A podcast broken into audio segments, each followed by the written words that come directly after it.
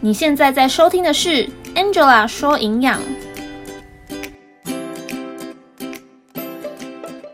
你是不是也会在怀孕初期的时候，也就是前三个月，常常会莫名的感到恶心、想吐，吃不下东西，胃口不好，甚至反胃到怀疑人生？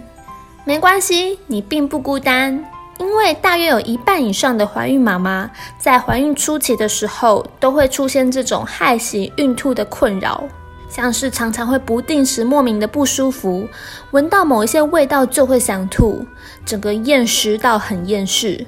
所以今天这一集呢，就来和你分享严重的孕吐到底会不会影响胎儿的健康，以及告诉你八个缓解你孕吐的小方法。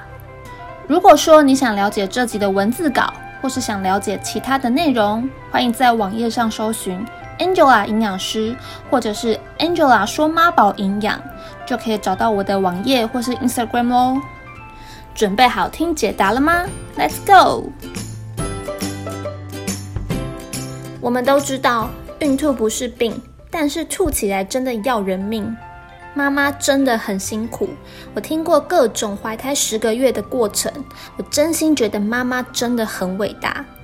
不过，我想你最担心的还是你肚子里宝宝的健康。你可能会担心。我吃下去的东西全部吐出来，或者我根本就没有胃口吃东西，那这样子我肚子里的宝宝会不会营养不良啊？严重的孕吐真的会影响胎儿的健康吗？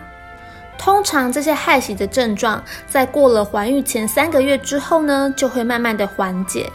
而在这个前三个月的肚子里的宝宝呢，他们其实都有自己带自己的便当。意思是在这个时期，来自妈妈给的营养其实并不多，所以呢，你也不用太担心孕吐会影响到胎儿的健康。好，那你现在知道前三个月的宝宝呢，来自妈妈给的营养并不多，然后孕吐呢也不用担心影响到宝宝。但是这不代表等你有胃口的时候，你就可以随意的乱吃，不代表你想要吃什么就可以吃什么。在怀孕初期呢，其实你不需要增加体重。那如果真的不小心变胖了，那基本上也不要超过两公斤。在这个时期呢，你只需要照一般正常的均衡饮食就可以了。而如果你刚好是害喜症状比较严重的妈妈，那这个期间你的体重可能会减轻，可能会下降一点点。不过呢，你也不用太担心。在这个时期呢，你只需要照一般正常的均衡饮食就可以了，保持平常心。吃自己吃得下、想吃的食物就可以了。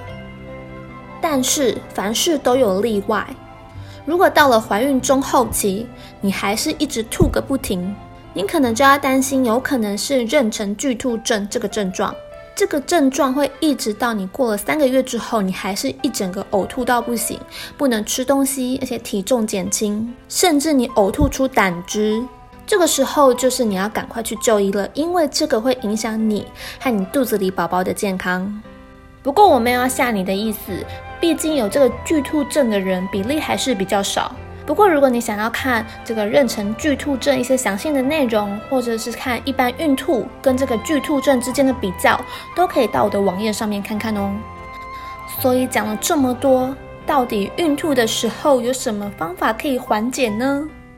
在讲这八个方法之前呢，有一件事情想要提醒妈妈：怀孕妈妈的日常饮食很重要，千万千万不要因为没有食欲就什么都不吃，尽量还是要多少吃一点你想要吃的东西。因为呢，你空腹其实非常容易引发你的胃酸，你的恶心感就会更厉害。而且妈妈你营养充足，你才有能力可以好好照顾你自己跟宝宝啊。好。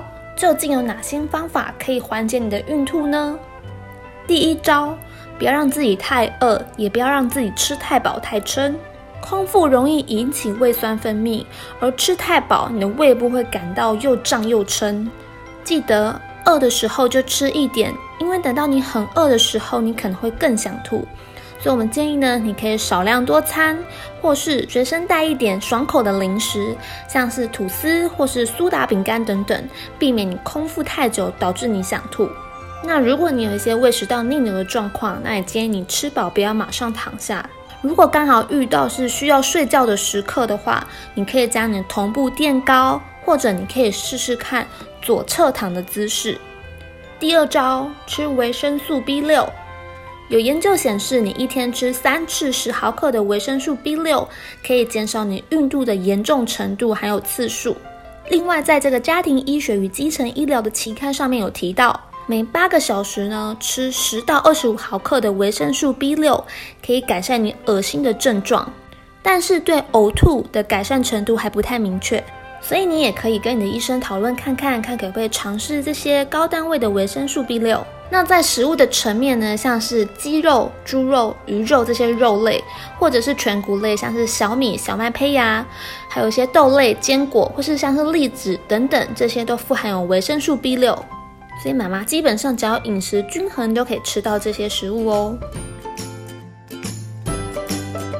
在今天这一集呢，你了解了孕吐不会影响到胎儿的健康，以及两个缓解孕吐的方法。因为今天的内容有点长，所以我将剩下的六个缓解孕吐的方法呢，放在下一支音频告诉你。很开心你听完这支音频，而我相信你也会越来越好的。